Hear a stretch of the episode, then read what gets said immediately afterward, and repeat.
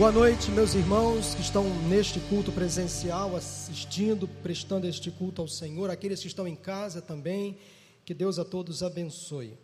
Abra sua Bíblia no livro de Êxodo. Este livro é um dos mais importantes para a narrativa bíblica. E como você deve saber, a palavra Êxodo significa saída, partida, justamente para marcar o momento da retirada do povo de Israel das terras do Egito, a partir do versículo do capítulo 12. Durante 430 anos aproximadamente, os israelitas permaneceram escravos no Egito. Gerações inteiras nasceram e morreram no Egito. Famílias sem conhecer a liberdade, subjugadas por faraós opressores. Mas finalmente chegou o dia da liberdade, o dia da abolição da escravatura para o povo hebreu, para o povo de Israel. Porém, antes da saída, da partida do povo do Egito para a terra prometida, o Senhor instituiu uma festa, uma celebração, para marcar aquele momento de despedida da escravidão, a festa da Páscoa, e Páscoa, do hebraico Pesash, que traduzida nos traz o significado de passagem. Páscoa é passagem, para marcar justamente a passagem do povo da escravidão para a liberdade. E assim disse o Senhor, Êxodo capítulo 12, versículos 11 e 17. Êxodo 12, versículos 11 e 17 ao comerem, estejam prontos para sair, cinto no lugar, sandálias nos pés e cajado na mão. Comam apressadamente. Essa é a Páscoa do Senhor. Celebrem a festa dos pães sem fermento, porque foi nesse mesmo dia que eu tirei os exércitos de vocês do Egito Celebrem esse dia como decreto perpétuo por todas as suas gerações. Então a festa foi instituída por Deus, ainda no Egito. A ordem foi dada e o sentimento do povo de Israel era de alegria, de contentamento. Páscoa é a celebração da vida, Páscoa é a celebração da vitória. Páscoa é a celebração da alegria. Páscoa é a passagem de uma maneira de ser e estar para uma outra bem melhor. Por isso que nós precisamos celebrar a Páscoa todos os dias, porque o Senhor é o único que tem o poder para nos tirar da escravidão, do pecado, para a liberdade da Sua presença, da culpa para a graça, do pecado para o perdão das trevas para a luz. Páscoa é passagem de uma vida seca para uma vida frutífera. Eu quero que hoje seja Páscoa de Deus na sua vida. Eu espero que você celebre hoje, em nome de Jesus, a passagem de uma vida talvez sem graça, sem gosto, sem sentido, para uma vida cheia de esperança na presença do Senhor. Mas tratando desta celebração, nós não celebramos a Páscoa judaica, mas a sua ideia é sempre atual e perfeitamente aplicável à nossa fé. Como bem entende e escreveu o pastor e professor Luiz Saião, teólogo, biblicista, conhecido, respeitado entre nós, já veio em nossa igreja várias vezes, ele disse o seguinte: a Páscoa judaica é a mãe da Páscoa cristã. A Páscoa judaica é a mãe da Páscoa cristã. Essa frase faz todo sentido. Porque Jesus, reunindo com os seus discípulos, instituiu a ceia do Senhor, e isto aconteceu durante a festa da Páscoa judaica. Durante a festa dos judeus, Jesus se reuniu com seus discípulos então foi durante aquela celebração da Páscoa judaica que Jesus iniciou os preparativos finais para a sua despedida. Depois dali ele saiu, ele foi preso, ele foi julgado, ele foi condenado à morte de cruz. Segundo o historiador judeu Flávio Josefo, a crucificação e a morte de Jesus aconteceram provavelmente no dia 7 de abril do ano 30. Então Jesus morreu numa sexta-feira, segundo os teólogos, primeiro dia. Ele passou o sábado, segundo dia, e chegou o domingo, terceiro dia. Daí faz todo sentido afirmar, dizer que Jesus ressuscitou ao terceiro dia, e não três dias depois da sua morte. É por isso que nós cristãos evangélicos comemoramos, celebramos a Páscoa como a celebração da ressurreição de Cristo, da vitória de Jesus sobre a morte. E o domingo tem um significado todo especial. Hoje é quinta-feira, amanhã sexta, depois de amanhã sábado, mas o domingo está chegando. Eu espero que você nunca se esqueça de que o domingo está chegando. E na vida de todo aquele que crê em Jesus como Senhor e Salvador, o domingo já chegou, é domingo todo dia. Porque todo dia é dia da ressurreição, dos nossos sonhos, dos nossos projetos, da nossa própria fé. Cristo nasceu em nós, vive em nós, e a vida de Cristo em nós faz toda a diferença. Mas voltemos ao Êxodo, capítulo 12, porque Deus comunica a Moisés a libertação do povo, ele então institui, institui a festa da Páscoa para marcar aquele momento de saída do povo do Egito. Depois ele lança sobre os egípcios a última das dez pragas, a morte dos primogênitos. No capítulo 13, o povo finalmente se prepara para partir. Eu quero chamar a sua atenção para a importância daquele momento para os israelitas e o sentimento que pairava na mente e no coração de cada judeu, naquele dia lá no Egito, se preparando para sair da escravidão, voltar para Israel, para a terra prometida, a terra de onde os seus antepassados haviam saído, eles deveriam estar alegres Afinal de contas, muitos anos escravizados no Egito, e a liberdade era tudo que eles esperavam.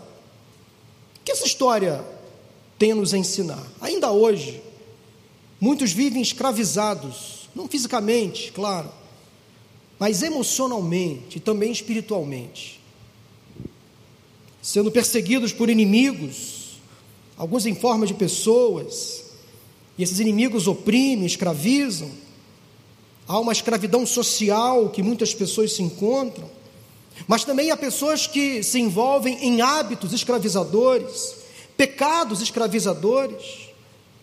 Há uma religiosidade escravizadora também. Há muitos que vivem escravizados a vícios, compulsões, amarrados a sentimentos de culpa, a pecados de estimação. O inimigo parece armar uma arapuca uma prisão, e as pessoas se encontram dentro dessas prisões, desses esconderijos, dessas clausuras. Anote três sugestões simples e diretas. Eu espero que você, nesta noite, celebre a Páscoa. Hoje é dia de celebrar a Páscoa, ou seja, a sua passagem da escravidão para a liberdade, para que seus sonhos se concretizem. E eu espero que ressuscite dentro de você hoje a alegria, a fé, a esperança. Anote no seu coração o primeiro recado de Deus para você nesta noite. À luz desse texto de Êxodo, deixe de visitar o passado. Em outras palavras, deixe o passado no passado. Chegamos ao capítulo 14 de Êxodo, e o povo já estava em fuga, mas a tão sonhada liberdade parece que durou pouco. O Faraó se arrependeu, e resolveu, e resolveu perseguir os israelitas. Quando os israelitas então perceberam que estavam sendo alcançados por Faraó e pelo seu exército, eles parece que por um momento flertaram com a escravidão. Acharam que iam perder a liberdade e decidiram voltar ao Egito. Começaram a murmurar, a reclamar com Moisés. Eles desejaram por um momento a vida que levavam lá no Egito, mas já estavam livres. Observe o que está escrito no texto, Êxodo 14, versículos 10 a 12.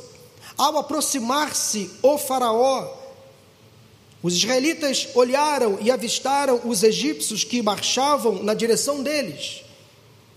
E aterrorizados clamaram ao Senhor.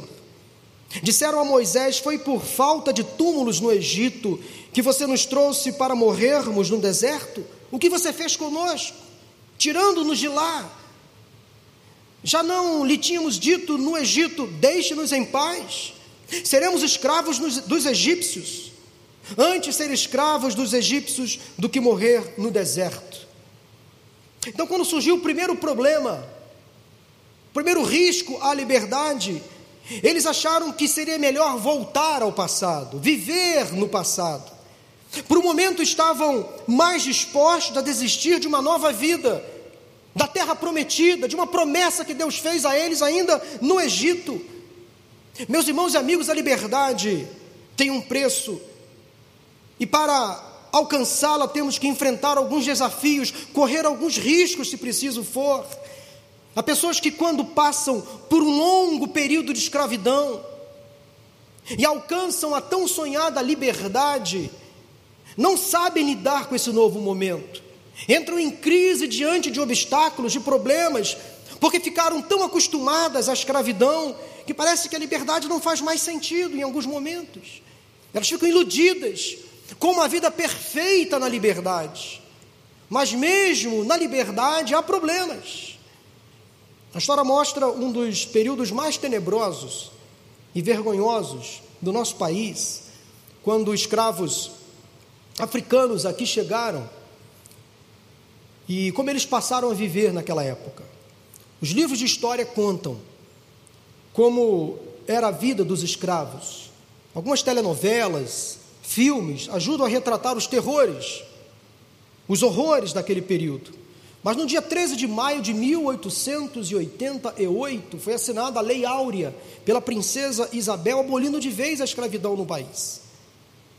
Mesmo após a abolição da escravatura em nosso país, a vida dos ex-escravos continuou muito difícil, nós entendemos assim pela história. O Estado brasileiro não se preocupou em oferecer condições dignas para aqueles escravos agora livres. Não envolveram ou integraram esses ex-escravos à vida social, ao mercado formal de trabalho. Muitos setores da elite brasileira agiram com preconceito, evitavam dar emprego aos ex-escravos. Por isso, na época, eles preferiam, pela mão de obra europeia, isso fez sofrer ainda mais aqueles negros recém-libertos. E a maioria daqueles negros encontrou grandes dificuldades para conseguir empregos, manter uma vida digna, com o mínimo de condições necessárias para a sobrevivência. Muitos daqueles ex-escravos, livres, alforriados, Alguns preferiram voltar às fazendas, às casas dos senhores, às senzalas. Alguns até se submeteram a voltar à escravidão, porque pelo menos lá, na casa dos senhores, eles tinham comida, tinham lugar para dormir. Ou seja, a liberdade não foi suficiente. Muitos preferiram voltar à escravidão. Não sei se você conhece, já assistiu ao filme um Sonho de Liberdade, de Morgan Freeman, com Morgan Freeman e Tim Robbins. Um filme muito bom, de 1994. Eu assisti esse filme várias vezes. Também retrata um pouco dessa dificuldade que algumas pessoas têm em lidar com a liberdade. Um dos personagens é um senhor que passou durante décadas na prisão, institucionalizado naquela prisão, ele finalmente encontra a liberdade, a tão sonhada liberdade já bem velho. Quando finalmente saiu da prisão, ele não conseguiu se acostumar com a vida lá fora. Infelizmente, acabou sofrendo, porque o mundo lá fora era um mundo muito diferente daquele que ele conheceu há 40 anos atrás. Um mundo barulhento, cheio de correria. A sociedade não soube absorvê-lo. Infelizmente, Aquele personagem no filme, ele acaba se suicidando porque não se adaptou à vida lá fora. Nós sabemos que pássaros, por exemplo, que são criados em gaiolas, quando são soltos, eles morrem porque eles não estão acostumados à vida livre. Foram confinados ali, acostumados ali. Pode parecer algo paradoxal. Como pessoas e até mesmo animais não conseguem se acostumar com a liberdade. Os israelitas estavam passando por uma crise existencial. Bastou aparecer o primeiro problema que eles acharam: ah, a vida no Egito seria melhor. Vamos voltar para lá. Parece absurdo, mas eles estavam querendo voltar para o lugar de onde Deus já tinha tirado. Interessante como há pessoas que constantemente vivem no passado, presos ao passado, reféns do passado. Há uma sensível diferença entre quem vive do passado e quem vive no passado. Quem vive do passado é historiador, museólogo, arqueólogo, ou seja, pessoas que dependem do passado para sobreviver, dependem daquilo que o passado produziu para sobreviver. Mas há outras pessoas que vivem presas ao passado, a um episódio do passado. A palavra de Deus diz que temos que ser transformados pela renovação da nossa mente. E através de uma mente renovada, estável, segura em Cristo, que nós conseguiríamos chegar ao destino que Deus nos reservou. Por isso é Páscoa para você, mas você precisa assumir um compromisso com Deus e com você mesmo nesta noite, a se desgrudar do passado, a não mais viver refém do passado. O passado não traz coisas boas para você. Viva o hoje, o aqui e o agora com olhos no futuro, para aquilo que Deus tem para você.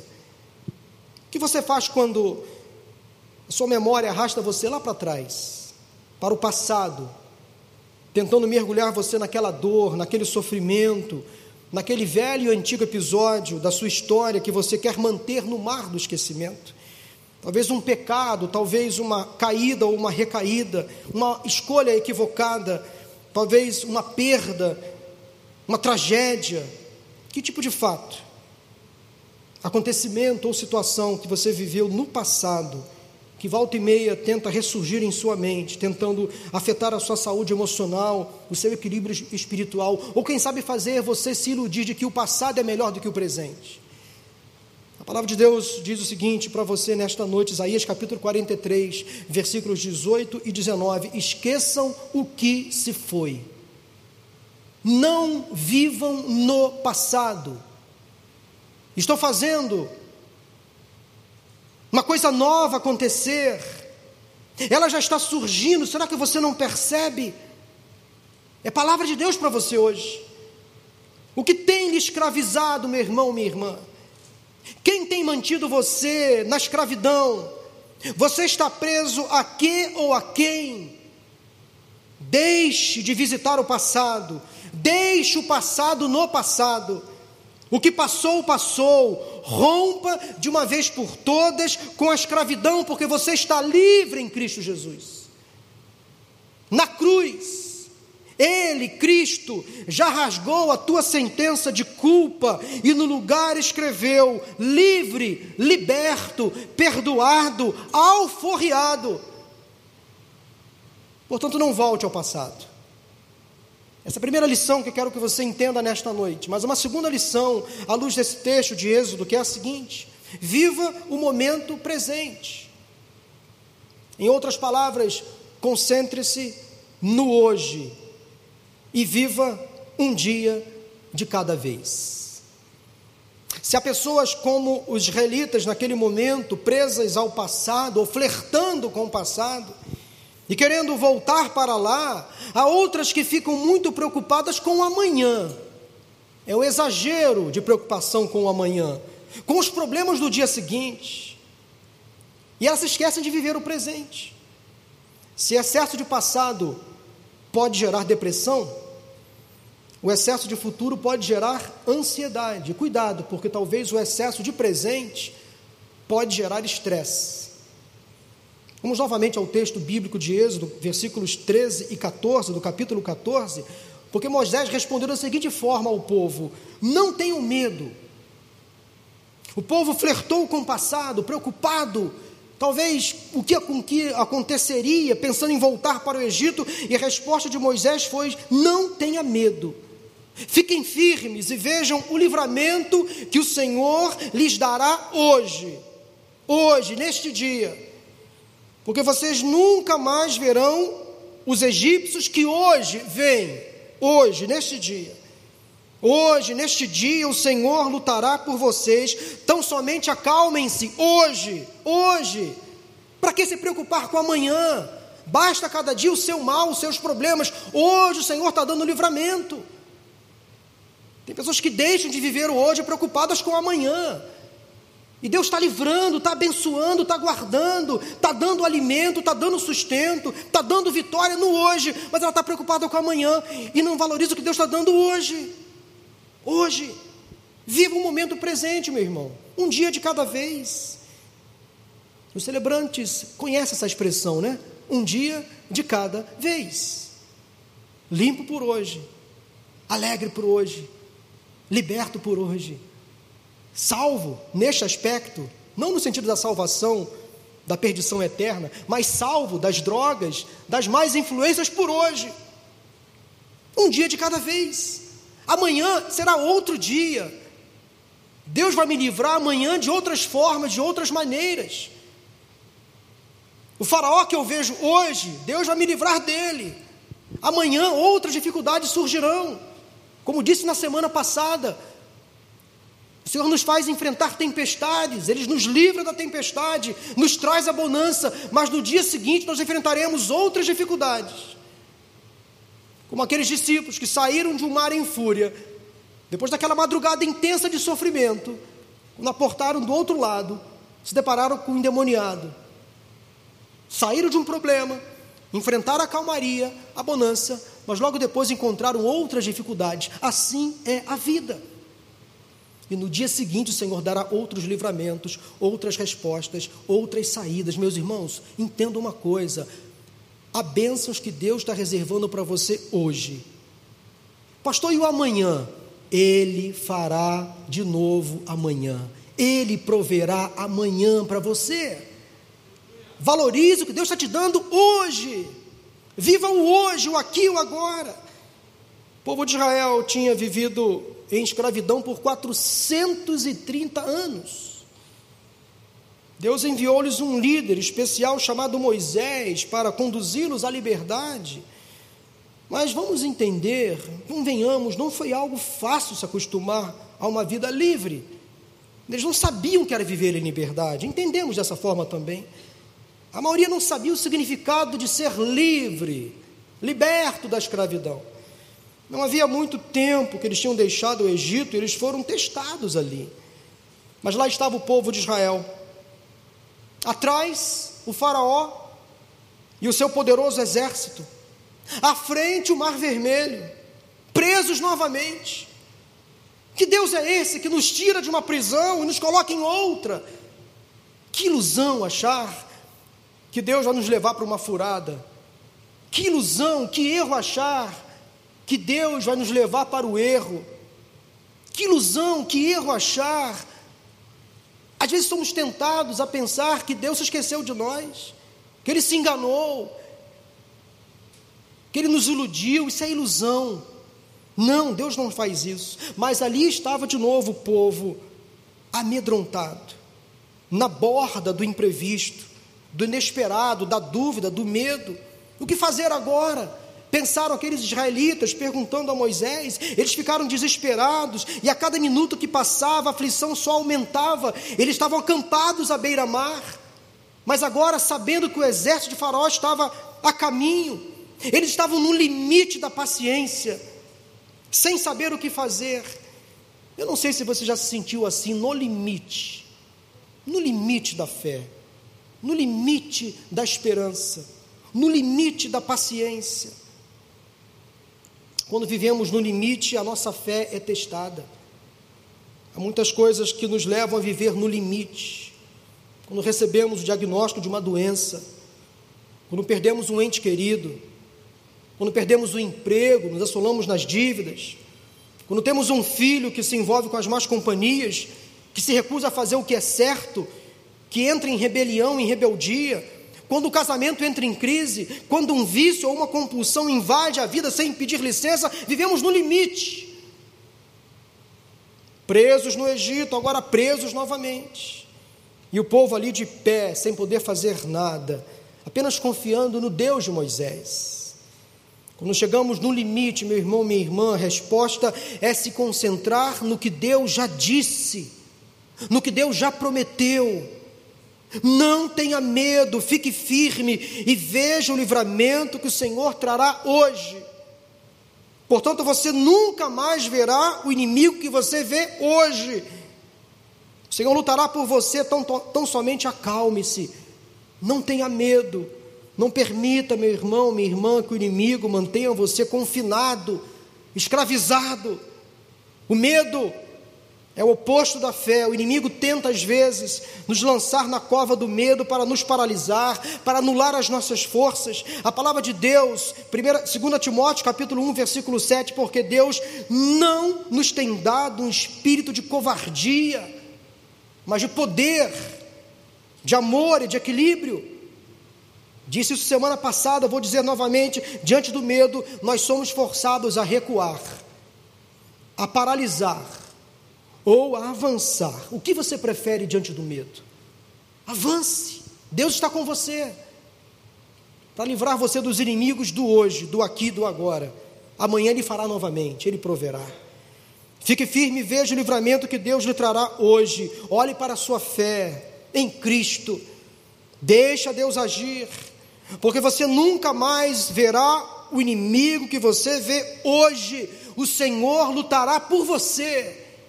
Ele envia anjos ao seu redor, mensageiros do céu, para lhe proteger de todo mal. Viva o milagre de Deus para hoje.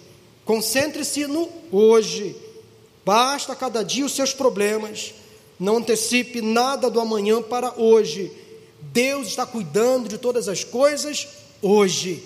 E amanhã continuará fazendo o mesmo, porque suas misericórdias se renovam a cada manhã. Terceira e última lição que eu encontro nesse texto. Olhe para o futuro. Em outras palavras, siga adiante. Continue marchando, prossiga na caminhada. Versículo 15. Disse então o Senhor a Moisés: Por que você está clamando a mim, Moisés? Diga aos israelitas que sigam avante. A ordem de Deus a Moisés foi contundente, clara, objetiva. Moisés, prossiga, siga avante com o povo. Deus queria que o povo entendesse que ele estava no comando e que não tinha sido em vão aquela festa no Egito. Deus não tinha se enganado. Aquela celebração da liberdade lá no Egito faria sentido. Ele não tinha se enganado de forma alguma. Deus ainda estava segurando as cordas e completaria a obra Nada faria o Senhor voltar atrás. Tudo que restava ao povo era simplesmente prosseguir, seguir adiante, avante, marchando. Moisés fez provavelmente ali diante do povo uma oração do tipo: Senhor Deus, estamos diante de um grande desafio agora, o que fazer? Atrás de nós um grande exército, mais preparado que o nosso povo. Por certo, Senhor, vamos morrer. Não queremos ser mais escravos. Ansiamos, Deus, por liberdade. O Senhor prometeu. Fizemos uma festa em Teu nome. E agora, Senhor? Será que seremos perseguidos e alcançados? Será que seremos levados de volta ao Egito? Não, Senhor, não. Deus faça alguma coisa. E como Deus Responde, Deus responde a Moisés de um modo surpreendente: Moisés, por que você está clamando a mim? Moisés, eu disse, eu não minto, eu não volto atrás. O que eu disse está dito. Vocês seguirão adiante. Vocês chegarão na terra prometida. Moisés, diga aos israelitas que sigam adiante. Porque clamas a mim, diz aos, diz aos filhos de Israel que marchem. Marchem, ordenados marchem sequenciados. Não corram, não precisam sair atropelando uns aos outros. Marchem. A marcha era o segredo do sucesso, porque a ordem ali era marchar na cadência. Deus queria que o povo se levantasse de forma organizada, saísse do marasmo, da murmuração. Eles deveriam estar ali então preparados, por isso que faz agora, fazia todo sentido a ordem que Deus deu lá no capítulo 12, no versículo 11. Cinto no lugar, sandália nos pés e cajado na mão. É a ordem de Deus. Prepare as suas vestes, a sua caminhada, as suas ferramentas de fé e marche em direção à vitória. Marche em direção à liberdade. A ordem era marchar, marchar, marchar, marchar, porque o Egito não era o lugar do povo mais. O Egito ficou no passado.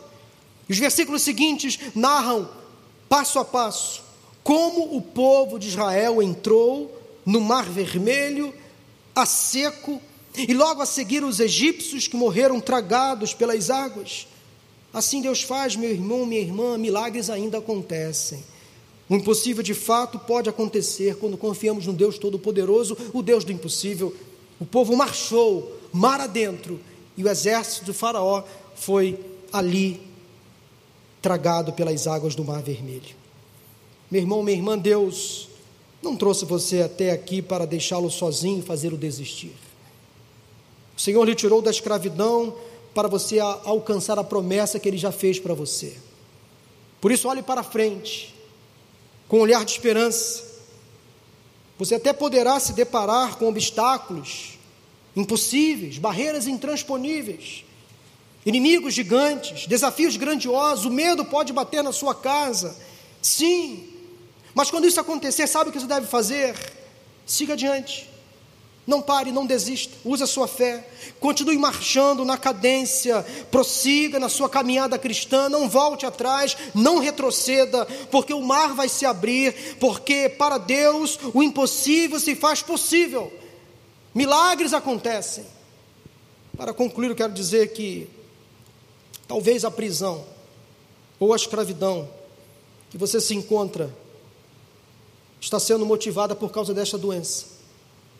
Este mal que alcançou o mundo escravizou você, aprisionou você, trancafiou você, escravizou seus sonhos, sua alegria, ou quem sabe você está passando por uma escravidão por conta do estresse, do problema financeiro Talvez você esteja vivendo um problema pessoal dentro da sua própria família, no seu casamento, isso tem levado você a algumas prisões.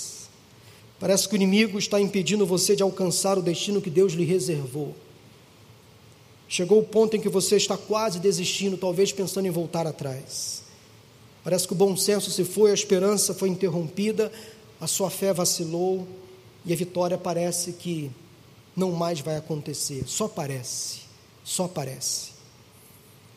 Deus instituiu uma festa para tirá-lo do Egito e colocar diante de você a concretização desta festa, a liberdade em Cristo Jesus.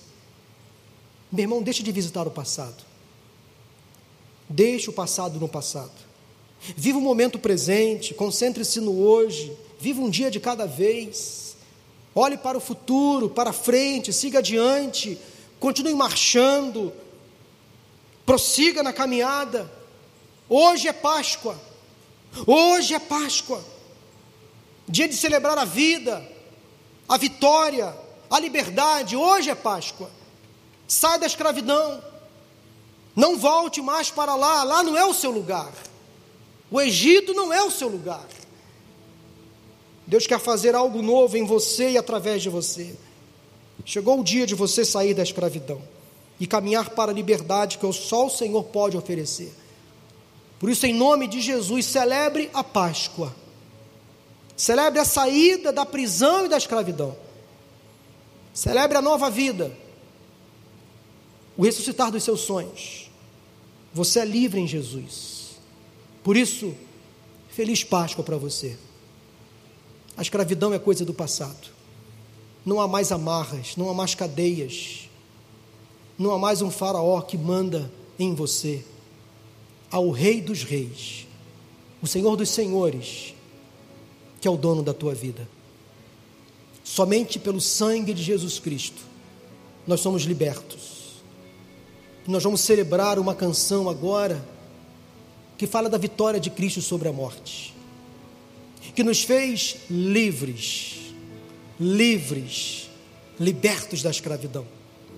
Não há cadeia que possa mais prender você. Não há inimigos que conseguem mais colocar você de volta à escravidão. A sua carta de alforria já foi assinada na cruz do Calvário, pelo Cristo Todo-Poderoso. Ele está libertando você nesta noite. Quero que você confesse ao Senhor as suas prisões, as suas cadeias. Quem escravizou você? Quem está tentando levar você de volta ao passado? Quem ou o que? Cristo, nesta noite, tem todo o poder para libertar você. É Páscoa. Escravidão, passado. Liberdade, presente. Vida eterna, futuro. Louvado seja o nome do Senhor. Fique de pé, nós vamos louvar ao Senhor neste momento. Aí no seu lugar você vai cantar esta canção como um hino da sua vitória. Priscila, por favor, vamos louvar ao Senhor. Seu sangue leva-me além a todas as alturas, onde ouço a sua voz, fala de tua justiça pela minha vida. Jesus, este é o teu sangue.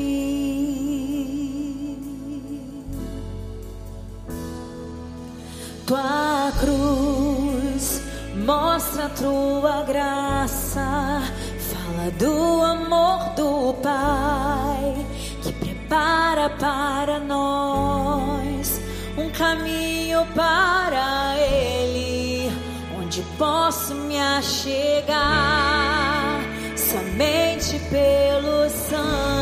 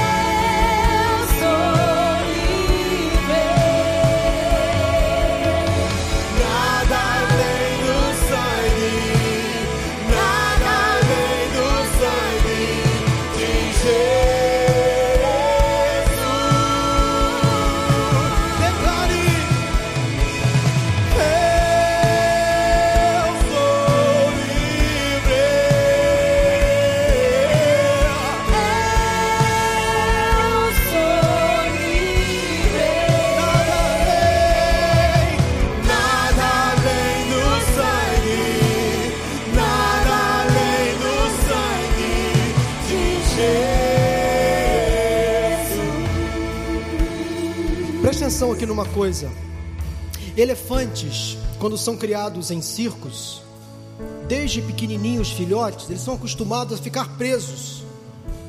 Ali eles são condicionados a ficar presos a um toquinho. o domador, o dono, prende uma das suas patas a um toquinho, desde quando ele é bem pequenininho. E ele fica ali. Ele se acostuma a ficar preso àquele toquinho. Ele é condicionado a ficar preso ali. Mas ele cresce e continua preso àquele toquinho. Ele vira um elefante adulto, mas continua preso àquele toquinho. Não sai dali. Ele se esquece que ele tem força. Basta um movimento de corpo e aquele toquinho vai para o espaço. Aquele toquinho não tem poder sobre ele, mas ele foi condicionado a viver preso àquele toquinho. Às vezes Satanás nos coloca uma culpa, nos condiciona, nos escraviza e passamos a vida inteira presos a um toquinho. Mas nós crescemos. Esquecemos que há em nós uma força que vem do Espírito Santo de Deus, que nos faz derrubar todos os toquinhos que Ele coloca na nossa existência. É a presença do Espírito Santo de Deus em nós que nos dá força para vencer todos os obstáculos, quebrar todas as cadeias, destruir todas as algemas que tentam nos aprisionar. É Deus em nós que nos faz livres. Meu irmão, você está livre, livre da força do pecado. Livre do poder do pecado, livre dos vícios, das compulsões, das tentações, porque a palavra de Deus nos afirma que Deus não permite que venha sobre nós algo maior do que a nossa capacidade de resistir. Está o Espírito Santo de Deus em você, que lhe dá forças necessárias para dizer não à tentação, não ao medo, não à escravidão, não às amarras, não às algemas, não aos vícios, não às compulsões. O Espírito Santo de Deus está em você para te fazer livre, livre, livre. De uma forma simbólica, olhe para os seus punhos, não há mais algemas nele. Numa forma simbólica, olhe para os seus pés, não há mais correntes neles, porque você está livre em Cristo Jesus, saiu da escravidão, hoje é Páscoa, celebra a vida, celebra a vitória, celebra uma nova vida em Cristo Jesus, louvado seja o nome do Senhor, você está livre, cantemos. Eu sou